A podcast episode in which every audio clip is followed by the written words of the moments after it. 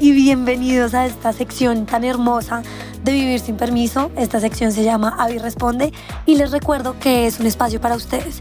Este es el espacio en donde se pueden escuchar a ustedes mismos, donde van a poder compartir sus dudas, sus preguntas, sus historias, sus comentarios, de todo aquello que tenga que ver con Vivir sin Permiso y que aquí lo vamos a poner en comunidad, vamos a hablarlo, vamos a opinar y obviamente también vamos a dejarles las preguntas siempre al final para que ustedes también opinen y por qué no le puedan responder y dar su opinión a la persona que nos está compartiendo su historia, su pregunta, su lo que sea.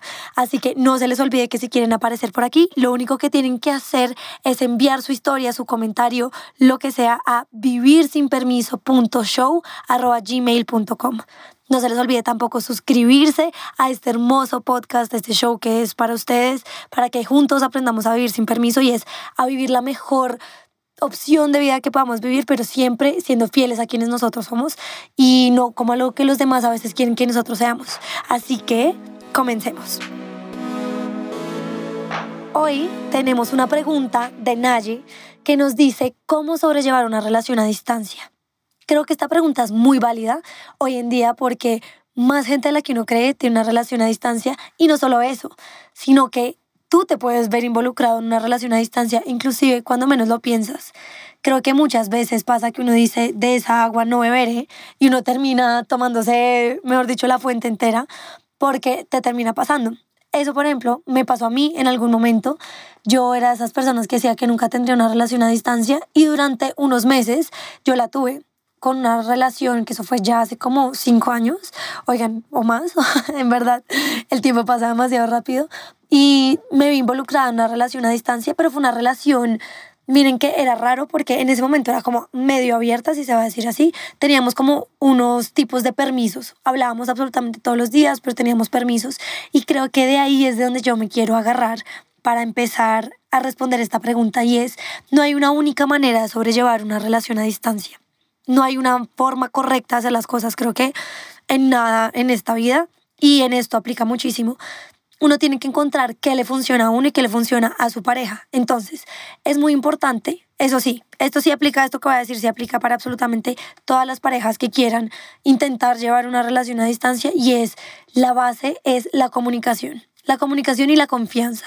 Es muy importante saber uno con quién está cuadrado, ¿no? Así es como le decimos acá en Colombia estar de novios uno tiene que saber con quién está en una relación y saber cómo es la persona. Por ejemplo, hay personas que son muy buenas para hablar por FaceTime y les encanta llamarse y se comparten todo el tiempo, cosas por ahí, su día. Hay personas que son muy buenas para WhatsApp, entonces para estar todo el día escribiendo como qué haces, que no sé qué, cuéntame cosas, bla, bla. Y hay otras personas que son más bien desprendidas del celular y de las pantallas y que prefieren, no sé, al final de la semana hacer un resumen o lo que sea, pero igual es importante encontrar la forma de que a ustedes les funcione. A ver, las relaciones son complejas, ninguna relación es fácil y ponerle el factor de la distancia ya de por sí es meterle un factor que hace que sea un poco más complejo todavía la relación.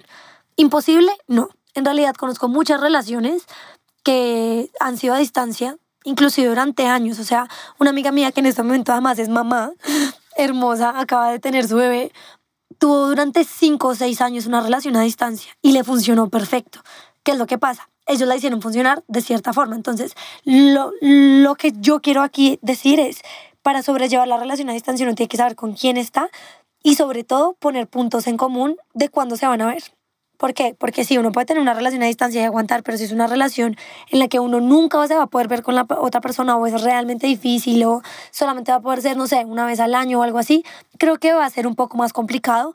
Así tienen unos puntos medios en los que, no sé, tú vas a visitar a la persona cada tres meses o cada seis meses y la otra persona viene cada seis meses, como que tienen unas fechas para verse. Creo que eso a uno le da la ilusión de, no sé cómo decirlo, como una organización también en el cerebro de cuándo puedes volver a ver a la persona, cuando vas a tener ese encuentro otra vez y te da como una esperanza y una claridad mental que hace que sea más fácil como llegar a ese momento a cuando simplemente es como, ah, no, nos estamos yendo y ni idea cuándo nos volvamos a ver o si nos volvemos a ver o, o qué. Entonces, creo que ese podría ser el primer factor muy importante, conocer a tu pareja, es decir, saber cómo es la otra persona y crear dinámicas en torno a cómo sea la persona y ponerse fechas para poderse ver. Entonces, ¿a qué me refiero con las dinámicas? en su momento, por ejemplo, cuando yo, de esta relación que les hablo, donde estuvimos seis meses separadas, nosotros nos llamábamos muchísimo por las noches y aunque teníamos una diferencia horaria súper grande, nos acompañábamos para dormir. es lo más cursi del mundo, pero en verdad en ese momento pues era muy chévere y era, mientras yo ya me estoy levantando, la otra persona está durmiendo, pero pues es ese momento en el que compartimos. O por ejemplo, uno se puede poner dates, eh, citas virtuales, que yo sé que dan un poco a pereza cuando uno los escucha así, pero en el momento es chévere. Hoy en día hay muchas maneras de hacer esas citas virtuales. Por ejemplo, me acuerdo que en la pandemia salió esto de Netflix Party, en donde la idea era que las dos personas se conectaban por ahí y podían ver exactamente la película al mismo momento y comentar y de todo. Eso es otra manera, por ejemplo, de compartir, porque uno necesita crear esos espacios ahora virtuales que uno normalmente tendría en persona con el novio, la novia, el novio, lo que sea, mm, y crearlos y mm, digamos que buscar esa manera de, aunque no se puede obviamente decir que es que va a ser lo mismo, un abrazo a, o Netflix Party, a todas estas dinámicas, sí por lo menos acorta un poquito esa distancia y hace que uno igual comparta nuevos momentos, de una manera diferente, pero nuevos momentos, para que igual se mantenga viva como que la llama, ¿no? Entonces, esas dinámicas, importante establecerlas, me parece que si uno no establece esas dinámicas y uno empieza a faltarlas y de todo, las cosas puede que se desvanezcan mucho más fácil.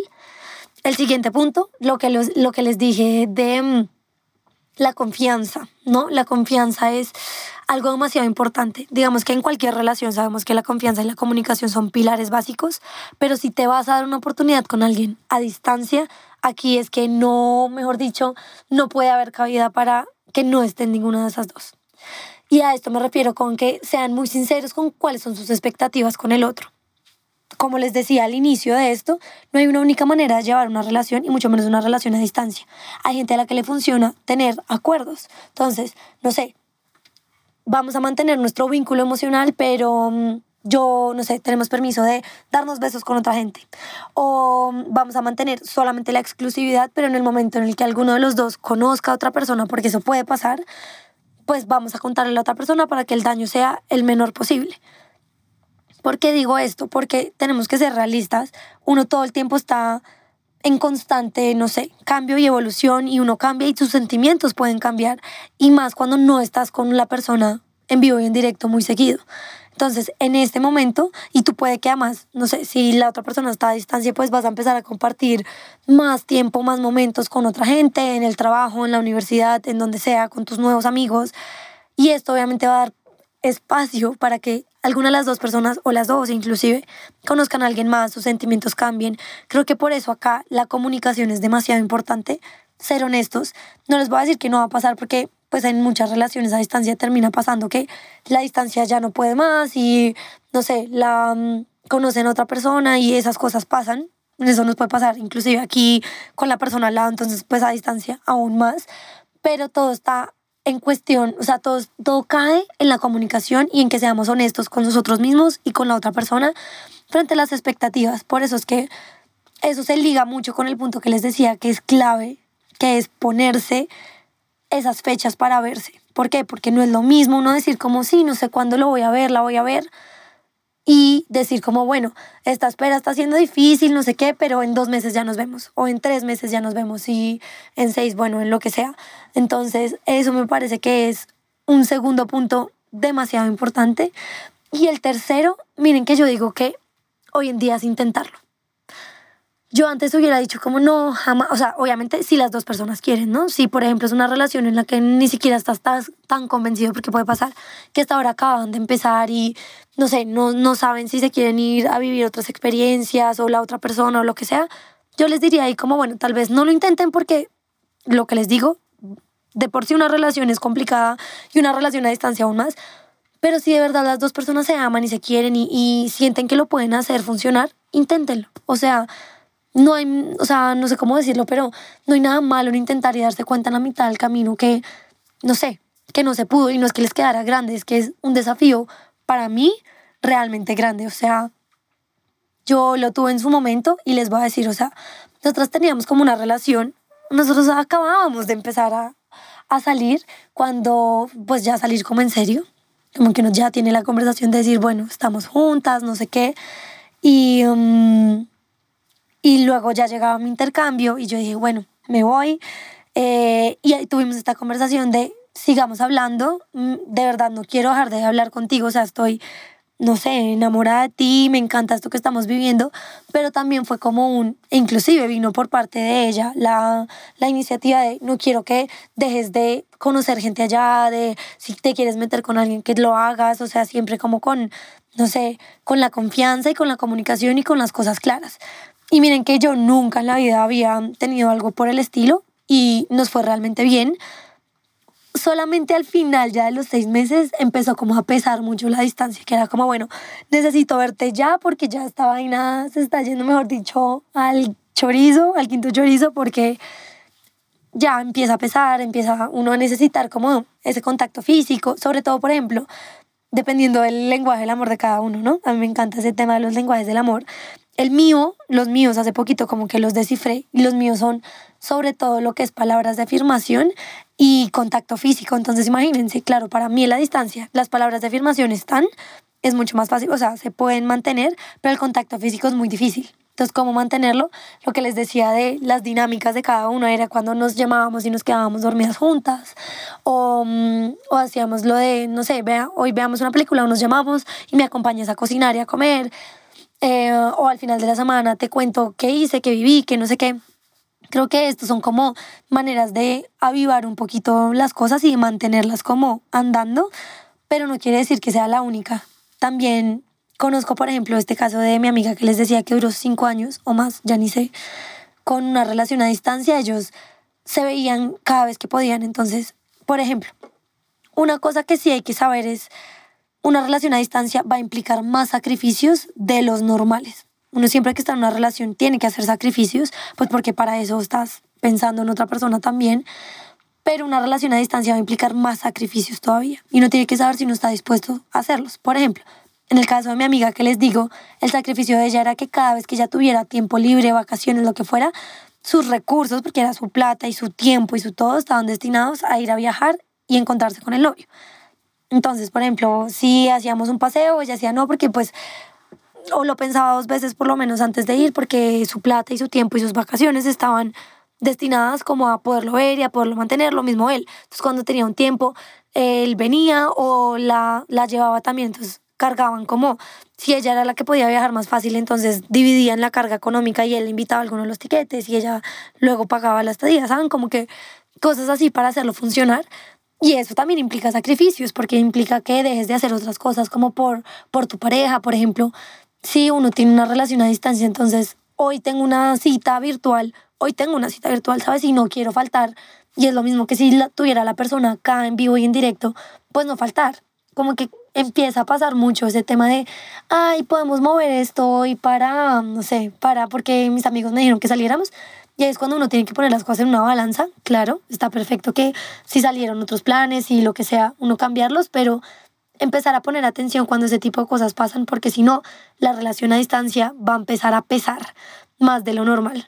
Así que mm, creo que esos serían como, en resumen, mis consejos de cómo llevar una relación a distancia. Hoy les voy a dejar en la pregunta precisamente eso, cómo ustedes piensan que se puede llevar una relación a distancia para que les respondamos a nadie, entre todos en, en, comunidad. Recuerden que aquí no hay respuestas correctas o incorrectas, cada uno vive su realidad y puede que el consejo que uno a veces menos piensa que le puede servir a otra persona es el que más le va a servir.